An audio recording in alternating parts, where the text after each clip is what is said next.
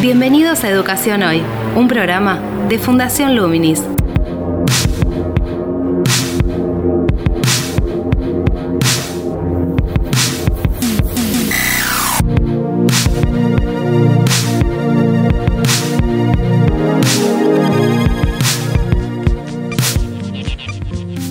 Hola, ¿qué tal? Soy Gabriel Latorre y estoy dando comienzo a Educación Hoy, el podcast que realizamos desde Fundación Luminis abordando diferentes temáticas de educación en Argentina y en el mundo. Desde que retomamos el ciclo 2021, hace ya tres semanas, estamos trabajando sobre el regreso a clases, el contexto del regreso a clases en una presencialidad que es muy diferente a la previa a la pandemia. Es diferente porque hay una serie de protocolos que delimitan lo que se puede y lo que no se puede en relación a los vínculos con los otros, cómo nos acercamos o hasta qué punto, de qué manera podemos incluso hasta hablarnos, cómo se manejan las distancias, cómo se manejan las divisiones entre los diferentes grupos para poder transitar entre un oscilamiento entre la virtualidad y la presencialidad. Todos esos aspectos están delimitados por un protocolo sanitario.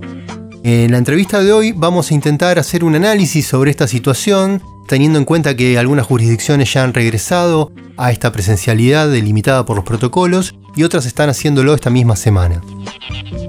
Para realizar ese análisis que no tiene que ver específicamente o estrictamente con un protocolo sanitario, sino que la idea es poder analizar cómo va a ser la recepción a los alumnos en términos psicoemocionales, las diferentes orientaciones eh, pedagógicas que existen desde los ministerios tanto nacional como provinciales, cómo se puede trabajar la continuidad del ciclo 2021, el marco de decisiones institucionales que cierta flexibilidad que pueden brindar las diferentes políticas por parte de los ministerios para las escuelas también implican una serie de responsabilidades y de problemáticas para los cuales los directivos no están preparados. Todos estos aspectos son los que vamos a trabajar hoy a través de una entrevista con Irene Kitt, quien es licenciada en Sociología, especialista en Información Educativa y en Gestión de Proyectos, y es presidenta de la Asociación Civil Educación para Todos.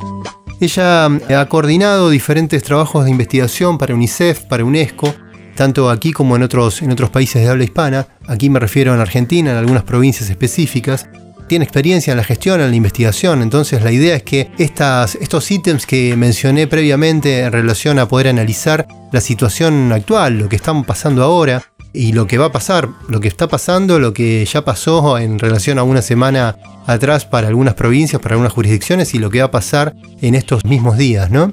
Ella cuenta con la experiencia como para poder hacer ese análisis y por eso la, la estamos convocando. Digo, digamos, he dado esta aclaración obvia porque por eso también la, traemos como entrevistada o la invitamos como entrevistada. Digo, no es tan obvio en todo caso porque para esta situación ningún académico como ningún funcionario está preparado, digamos, ni desde la experiencia ni desde el conocimiento en cuanto a estudios e investigación, justamente por ser una situación para la cual no hay referencias previas. Es por eso que la agudeza de, la posibilidad de observar aspectos que tal vez en la vorágine diaria se pasen por alto, muy posiblemente surja de especialistas que tengan experiencia tanto en la investigación como en la gestión, que tengan un recorrido académico como también desde el lugar en el cual se toman decisiones que inciden en cómo aprenden los chicos y cómo aprenden en este caso dentro de las aulas. Así que bien, los invito entonces a que escuchemos esta entrevista y que intentemos tomar algunas referencias para pensar este contexto inédito que nos toca vivir. Actualidad en Educación Hoy. El contexto de la pandemia modificó abruptamente las condiciones de, de, enseñanza en cuanto al aspecto de pasar de la presencialidad a la virtualidad. Eso en el 2020. Ahora estamos eh, en un inminente o ya en un comienzo de clases, pues Ciudad de Buenos Aires comenzó, con una modalidad que va a combinar la, la, virtualidad y la presencialidad, más allá de las intenciones de que sea lo más presencial posible. E incluso también con la posibilidad de que si hay un rebrote del COVID se tenga que volver atrás. ¿Cómo ves los cambios que se han ido dando? Si querés podemos focalizar en el nivel secundario, en las prácticas de enseñanza y qué consideras que puede llegar a, quedar como institucionalizado, es decir, que de alguna manera puede haber acelerado o podría acelerar un cambio en el sistema de nivel secundario. Sí, yo miro con un poco de cautela una cierta sobrevaloración de la conectividad como estrategia de aprendizaje, digamos, como soporte del aprendizaje, por lo menos en la educación obligatoria. Y esto lo de hace años, ya hace muchos años, muchos años, que cuando trabajaba en distintos momentos en lo que fue todo el tema de educación popular, educación radiofónica, así que te de lo que te estoy hablando, en mitad del siglo pasado, y justamente una de las cosas que se planteaba era que eh, la educación a distancia tenía que ser una elección. ¿Por qué? Sobre todo en la educación obligatoria, ¿no? Porque el tipo de compromiso personal, la autonomía para el aprendizaje, la posibilidad de aprender a solas, tenía que ser una decisión personal, un proyecto personal y no una imposición del sistema. Por eso justamente en los grandes desafíos de la educación de adultos nunca se terminaron de resolver por completo a través de los medios a distancia. Y creo que en el caso particular de este abordaje en la pandemia, claramente es una necesidad o es un recurso sumamente importante la posibilidad de estar conectado, pero que tenemos que analizar analizar con mucha precisión y sin ni, ni sobreestimar ni subestimar, sino encontrarle el lugar justo a la conectividad.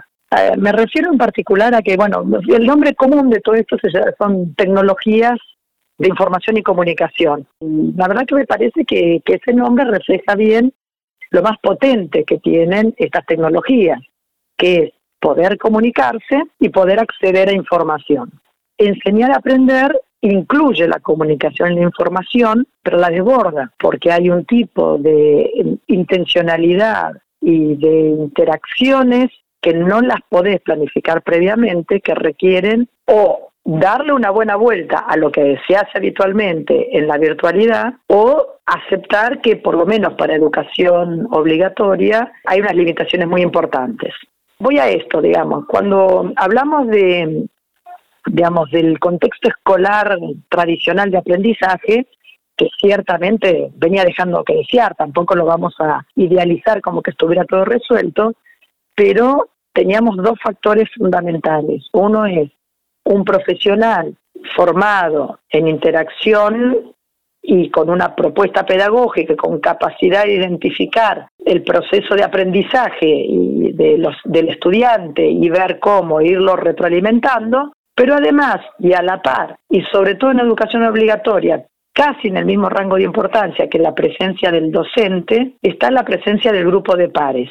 El grupo de pares, en la medida que es gestionado por el docente, es un recurso de aprendizaje por las posibilidades del conflicto cognitivo, no del conflicto interpersonal, sino de decir, bueno, poder dialogar acerca de los recorridos, de las soluciones, de las estrategias, de las reformulaciones que los compañeros hacen de lo que dice el profesor o el docente y pueden explicarle a otros compañeros. Es decir, el grupo clase es un entorno de aprendizaje sumamente propicio, no es algo que se haya descubierto en esto, digamos, Vygotsky en 1930 ya lo decía, en 1940, no me acuerdo exactamente, pero realmente es, un recurso sumamente potente y que estos dos recursos principales de la situación escolar de aprendizaje, que es el docente como profesional, enseñando y brindando retroalimentación como parte de ese proceso. El grupo de pares no está. Y la virtualidad lo resuelve muy parcialmente, porque un grupo de Zoom no reemplaza las interacciones presenciales, por más que sea sincrónico, por las particularidades que tiene, no hace falta escacharse mucho en eso, no reemplaza. Es una buena manera de escuchar todo lo mismo y eventualmente de debatir y analizar en grupos más pequeños y demás, pero realmente no reemplaza la interacción interpersonal de los estudiantes y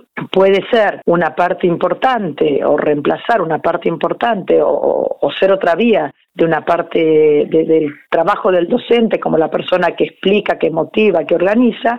Ahora, los medios virtuales para la retroalimentación del aprendizaje, fíjense que no estoy hablando de evaluación, sino la retroalimentación que se necesita en el día a día, podemos llamarlo evaluación formativa, pero estoy hablando de algo incluso más, más, más gradual, más pequeño, más cotidiano que la evaluación formativa, es muy difícil de hacer virtualmente. Todo lo que Hemos hecho, hemos sido capacitadores de grupos de profesionales adultos que hacen un curso de posgrado, un curso.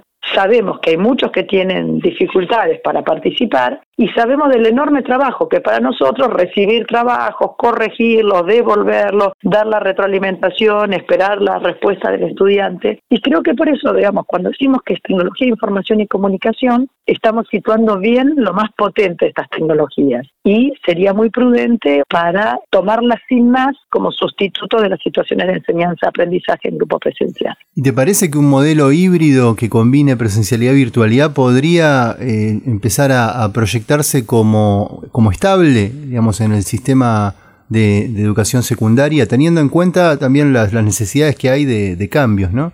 y que ya se están implementando en algunas provincias. Sí, sí, totalmente. A ver, hay un aspecto muy potente de este acceso a la conectividad y a la virtualidad pero que todavía por ahí como sistema no estamos tan preparados para hacerlo, que es la posibilidad de los caminos alternativos, de los caminos personalizados, ya sea a nivel de, de, estudiante o de pequeño grupo de estudiantes dentro del aula. Yo creo que hay una, una gran potencialidad en las tecnologías, pero que por ahí como sistema tenemos que prepararnos para aprovecharlas, es la posibilidad que los estudiantes, ya sea como individuos o como pequeños grupitos dentro de un grupo clase, puedan tomar caminos alternativos, complementarios, basados en los intereses, basados en sus recursos. Por ejemplo, digo, si literatura heroica, la literatura épica, es la, la humanidad hace siglos que hace literatura épica, tenés el Antiguo Testamento, tenés eh, el Miocid, tenés Don Quijote a su manera, tenés El Señor los Anillos, tenés Harry Potter, que reconocen un molde común. ¿Por qué los chicos no pueden elegir algo que por distintos motivos les resulte más interesante? O, por ejemplo, digo, otro tema de ciencias sociales, que es la configuración del Estado-Nación, los Estados-Nación, depende de, muchos recursos, de intereses particulares, porque les interesan, porque tienen padres italianos, o en mi caso que tengo abuelos ucranianos que vinieron después de la Revolución Rusa, en cierta manera corridos por ser católicos. Y bueno, y la perspectiva que yo, que por ahí en mi familia hay de la configuración del Estado ruso, es un es un acervo, es un recurso que se puede usar para trabajar con figuración de Estados-Nación. Entonces, creo que una de las cosas, justamente como gran fuente de información que son los medios digitales, lo estamos desaprovechando porque seguimos con la misma, la vía del camino único para cada uno. Y en ese sentido, cuando hablamos de modelos híbridos, creo que podemos ampliar un poquito ese concepto de modelo híbrido. Hace pocos meses se ha comenzado a instalar esta idea de modelo híbrido aplicado a, educación en el cual combinaríamos de alguna manera presencialidad con trabajo en el hogar. No me gusta hablar de no presencialidad porque los niños están presentes para sí mismos todo el tiempo, ¿no? Estar en la escuela y estar en la casa y en ambos contextos estar aprendiendo. Eso se ha trabajado como modelo híbrido. Pero también podemos pensar ese hibridaje en términos de decir la oportunidad de que por lo menos una parte de la propuesta de aprendizaje reconozca no solo mandatos generales, que son muy importantes, o sea, que creemos que la escuela no está solo para enseñar a leer y escribir, pero se no enseña a leer y escribir, falló en una función muy elemental, pero poder aceptar que en ese hibridaje también habrá caminos cuales algunos chicos desarrollen más algún aspecto u otro de acuerdo a sus intereses, de acuerdo a las posibilidades de su familia, de acuerdo a los recursos que se tengan y que mientras mm, haya un balance y haya un desarrollo de las capacidades de pensamiento más profundas, eso puede estar bien.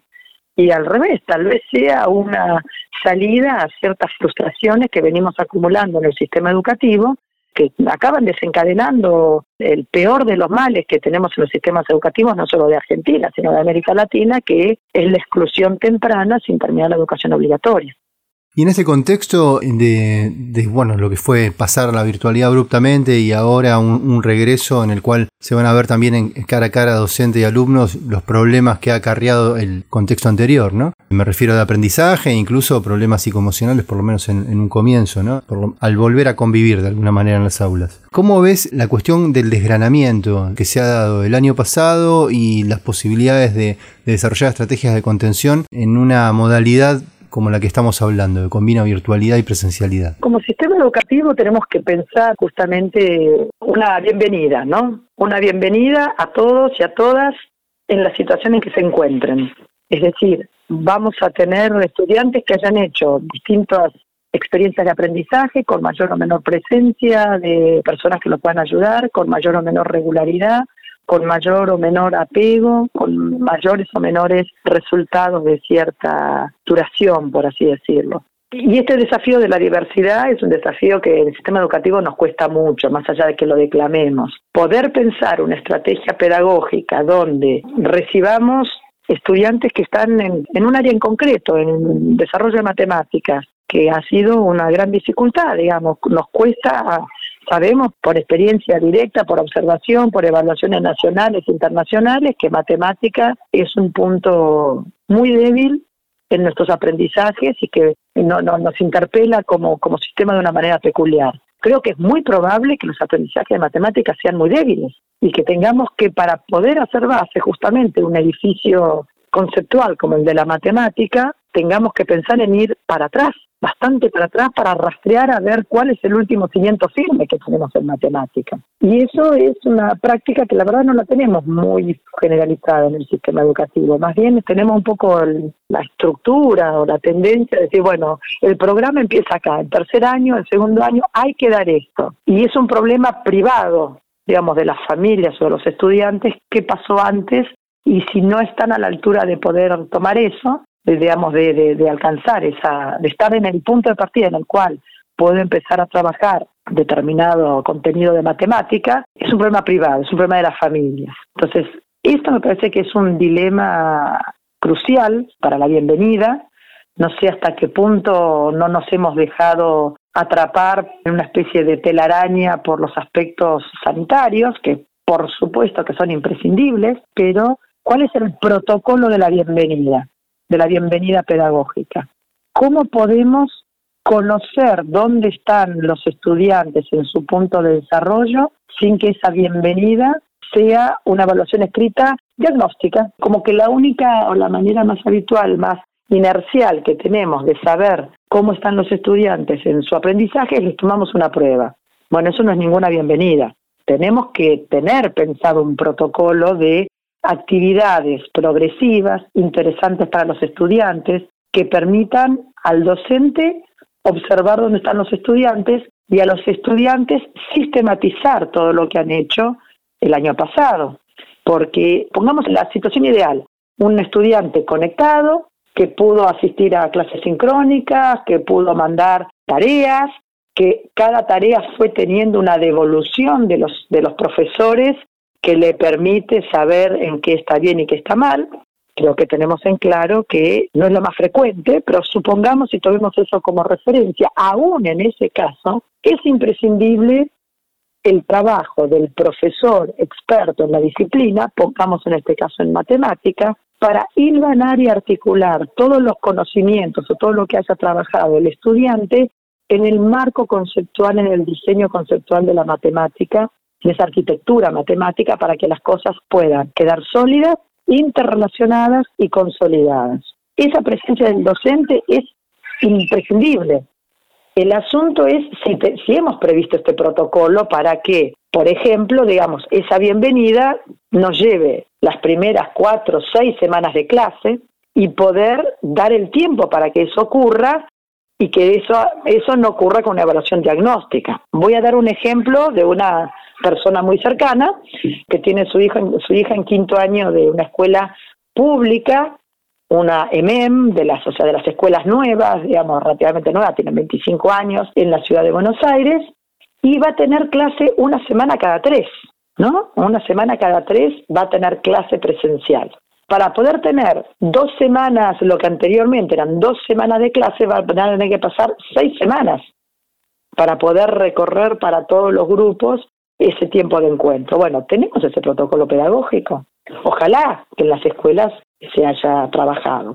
Perdón, Irene, ¿es en las escuelas o eso es a nivel ministerial? Cada escuela decide. Cada escuela decide, pero el protocolo sanitario es un protocolo que baja de los órganos de gobierno. Ahora, eh, ¿un protocolo pedagógico también puede elaborarse en un ministerio? Sí, pero no se elaboró. Eh, por lo menos en Capital cada escuela decide. Y está la decisión de esta escuela en particular. Escuela pública, ¿eh? Escuela pública. Sí, allí, allí hablan como de brindar un marco eh, para que cada escuela tenga flexibilidad en, en cuanto a cómo organizarse, ¿no? En diferentes aspectos. Uno puede ser el pedagógico. Pero retomo esto también porque el debate este último tiempo se centró muchísimo en, en la cuestión de la necesidad de la presencialidad, de la vuelta a la presencialidad y atravesó una conflictividad política, un momento de la educación que, es clave, ¿no? Me refiero no solo en el regreso, el inicio del año escolar, sino un regreso a las aulas, con todo esto que estamos hablando. Y de alguna manera también, cuando vos planteás este tema de, por ejemplo, un docente situándose en, bueno, esto es lo que hay que dar, y por otro lado también un sistema que plantea, bueno, tienen que aprender todos por igual, de la misma manera, me refiero, podemos tal vez utilizar la metáfora como si hubiese un pensamiento subyacentemente, un pensamiento de bloque, ¿no? Es decir, que no, no permite ver esas particularidades o, trabajar sobre las particularidades porque tal vez se ven, pero no darles el espacio dentro de una estrategia de abordaje, sea organización y de enseñanza. Y eso también en cuanto al tiempo que estuvieron cerradas las escuelas y, y, el no contemplar tal vez otras posibilidades. Y te digo esto pensando en Uruguay cuando abrió las escuelas rurales en un principio. Sí, sí, sí, y ahora está prácticamente todo abierto. Ahora. Claro, y atendió una particularidad ahí que tiene que ver con su organización, con una burbuja, pocos alumnos de tres, cuatro familias en algunos casos. Y son escuelas rurales muy similares tal vez a las de provincia de Buenos Aires o zonas de Córdoba, de Santa Fe. Hubo una combinación entre lo sanitario y lo, y lo pedagógico ahí. Luego de ir testeando cómo funcionaba eso, lo llevaron a escuelas primarias de ámbitos este, urbanos. Digo, así hubo una progresión. Aquí es como todo un tiempo sin, sin clases y después volver un poco abruptamente atravesado por toda esta conflictividad política también. Que digo, también genera que no se puedan hablar de estas cosas que estabas mencionando recién, ¿no? Como de darle espacio. Bueno, a ver cómo, cómo van a llegar los chicos al aula. ¿Cómo hacemos para dar esa bienvenida, para generar esa bienvenida? Desconozco con qué intensidad se ha trabajado esas indicaciones. Yo siento que sea como que nos, nos ha tomado mucha atención lo, lo, el protocolo sanitario y desconozco con exhaustividad, digo, no digo que no tenga información parcial, pero por lo menos no aparece con claridad, no aparece con claridad cuál es el protocolo pedagógico, por usar una palabra que se ha puesto de moda. O una estrategia, ¿no? También si se quiere, para sacarlo del lenguaje sanitario también. Sí, sí, para el protocolo es como, como para decir, bueno, usar el juego de palabras. Eh, totalmente, digo, yo por ejemplo digo, veo con frecuencia enunciados voluntaristas. Vamos a trabajar en el 2021 los contenidos que no se pudieron dar en el 2020 malo del 2021. Pero vamos a tener la mitad de horas de clase presenciales. Digo, o sea, yo entiendo la, la, la definición estratégica de decir, bueno, vamos a trabajar sobre lo que no se pudo ver en el 2020. Ahora, no me suena realista ese enunciado con saber que vamos a tener una presencialidad reducida a la mitad. Es decir, no va a ser lo dramático que fue el 2020, pero tampoco podemos pensar que en el 2021 vamos a dar todo lo del 2021 más lo pendiente del 2020. Cualquiera que ha transitado las aulas como profesor, como docente, directivo y demás, sabe que, es muy difícil lograr esto. Entonces, eh, creo que hay un discurso que apunta a, a tranquilizarnos en este arranque, por así decirlo, y que nos evita de alguna manera una reflexión profunda acerca de cuál sería el modelo pedagógico, qué es lo que sí o sí se tiene que hacer en el encuentro presencial y qué es lo que puede quedar para hacer en el hogar a partir de lo que fue nutrido, aportado y, construido en el tiempo presencial, de modo tal de que luego se pueda retomar de una manera significativa. Este análisis lo he visto poco, por no decir que no lo he visto con, como parte de la agenda, como parte de la discusión. Y creo, la verdad, que lamentablemente creo que estamos perdiendo una oportunidad de transmitir y aprovechar una forma de reordenar ciertas prioridades y ciertos usos de los tiempos en el sistema educativo que, eh, que, que, la estamos perdiendo como oportunidad, digamos, después de haber sufrido tanto el 2020, el 2021 parece como que nos encuentra tratando de parecernos lo más posible al 2019 aún sin asumir las enormes restricciones que hay. O sea que cambia el formato, el formato de la presencialidad, pero no está cambiando el proceso de definición curricular y el proceso de asignación de tiempo de los procesos de aprendizaje de los estudiantes y demás. Y eso la verdad que es una pena, ¿no? Con tanto esfuerzo acumulado. ¿Te parece que no hubo una estrategia de, de, anticipación de escenarios posibles en este, en este 2021, en este regreso a clases? Por lo menos no han circulado masivamente para la sociedad y para los cuerpos docentes en los lugares en los que yo conozco. No quiero generalizar. Seguro que no ocupa el lugar en la discusión pública. Si miro los diarios, los portales, aún muchos circuitos de redes sociales, hay mucho énfasis en, en, la cuestión sanitaria o en la cobertura de cargos o en la infraestructura y sobre la propuesta pedagógica hay enunciados de mayor nivel de generalidad, muchas veces muy voluntaristas. Y la verdad que cuando me dicen que cada escuela tiene que decidir, y bueno, la verdad que le estamos delegando a cada equipo escolar tomar decisiones de una enorme complejidad en un contexto que aún los académicos más brillantes estamos están todos aprendiendo, porque no vivimos nunca una cosa de estas características. Entonces, de repente, que el, el circuito académico de educación en colaboración con el funcionariado y demás, pensar decir, bueno, a ver, estoy diciendo tonterías, ¿eh? tal vez, disculpe, eh, disculpa, pero digo, a ver, si yo voy a tener, voy a ser profesor y voy a dar una clase a este grupo cada tres semanas, porque tengo grupo A la semana 1, grupo B la semana 2, grupo de los que no estuvieron conectados la semana 3, ¿qué hago? ¿Les doy la misma clase a los, en las tres semanas y tengo previsto un plan de desarrollo posterior? Vamos a seguir dándole en esa semana las 11 espacios curriculares distintos y que el chico haga lo que pueda o vamos a tratar de trabajar de una manera juntos los profesores de algunos espacios curriculares para que a los estudiantes sea más fluido, más sencillo y más pertinente al aprendizaje. Estoy preocupada realmente porque pienso que eso se va a sumar a, si no hay claridad en eso, para muchos desalentados o,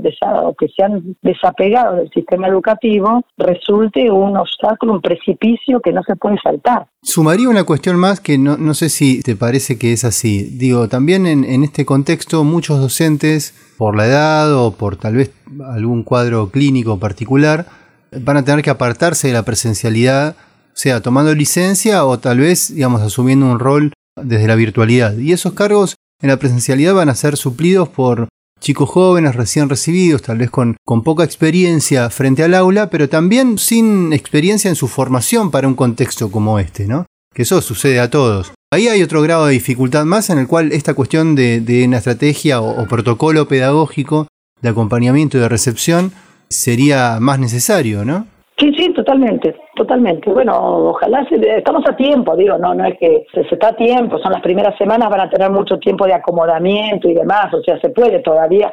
Insisto que posiblemente algunas jurisdicciones hayan avanzado más que otras a este respecto, pero justamente el sistema educativo que es tan amante de normas absolutas, le cuesta mucho pensar procesos de actuación flexibles, que digo, que pueda recibir un mismo aula en un mismo grupo estudiantes con distinto recorrido y pueda pensar una estrategia para atenderlos a todos ellos. No podemos descargar en el docente como individuo la creación de este tipo de estrategias, sino que tenemos una responsabilidad enorme quienes tenemos o, recorrido o nos enorgullecemos o tenemos la satisfacción de poder haber hecho recorridos de investigaciones académicos o de trabajo por proyectos, de formar una red de contención para generar apoyos didácticos muy, muy precisos a los docentes para que le puedan dar a los estudiantes. ¿no? ¿Y observás que, que existe una estructura, tal vez del Instituto Nacional de Formación Docente o en ámbitos provinciales, de acompañamiento en ese sentido? Y habría que generar una especie de wiki, ya que estamos en el mundo digital, generemos una wiki de propuestas, pero basadas en... ¿Cómo sistematizar eso desde la gestión, por ejemplo? Hay dos cuestiones liminares que van ordenando esto. Uno es ser honesto y ser realista con esta tensión que te decía antes, recuperar 2020 y, 20, y hacer 2021, o sea, pretender recuperar en este año lo que no se dio, más lo de, lo de, lo de este año, versus una presencialidad acotada. Por otra parte, tenemos una tensión en el modelo de espacios curriculares con horas asignadas versus una mirada integradora de la realidad. Entonces, en estos dos aspectos, digamos, en lista de contenidos que se supone que tenemos que realizar, es una tensión. Y la otra tensión es eh, docentes, cada uno con su asignatura y con sus tres horas, o sea, con la misma estructura cuadradita que veníamos antes, o una propuesta, no de integración de las 11 asignaturas o de los seis áreas de la primaria, que todo esté integrado y todo tenga que ver con todo, pero realmente hay una necesidad de integración para maximizar las oportunidades de aprendizaje significativas con un docente en, diálogo con los estudiantes y en este grupo de estudiantes. Una vez que uno ordena esas dos tensiones principales, los aportes se pueden ordenar, porque en una, en una línea vos trabajás con priorizaciones de contenidos. Real. Digamos, tenemos un problema didáctico para quienes son hoy arrancan el último año de cada nivel, pero fundamentalmente los que hoy arrancan el último año de la secundaria, porque para los demás tenemos más tiempo.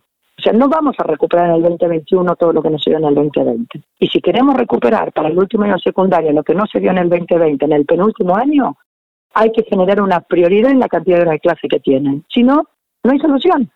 No entra, no hagamos un discurso fantasioso, no entra.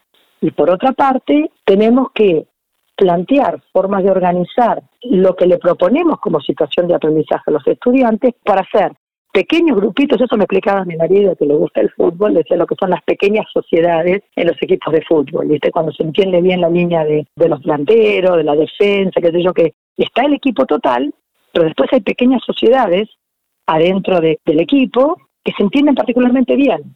Sea, no estoy diciendo las 11, que los 11 jugadores, todos son un equipo, pero a su vez hay pequeñas sociedades adentro. Y que eso maximiza la eficacia, tenemos más tiempo porque si yo tengo que transmitir un proyecto integrado me rinde más el tiempo que si doy los, temas en paralelo. Pero eso requiere pensar una organización. Entonces, de repente vos podés decir, en lugar de trabajar por asignaturas, los grupos así, bueno, el grupo 1 trabaja el proyecto 1 durante los primeros dos meses.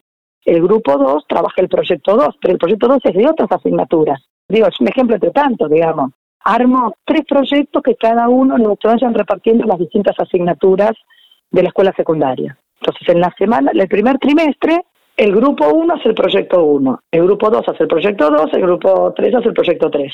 En el segundo trimestre vamos rotando y al final del año todos recorrieron de una manera que es más propicia para el aprendizaje duradero y que concentra la atención de los docentes. Entonces los docentes, estas áreas están concentrados en un grupo de 15 estudiantes y los van siguiendo de cada sección, ¿no? Obviamente, profesor secundaria tiene varios, varios grupos. Digo, organizaciones posibles hay muchísimas.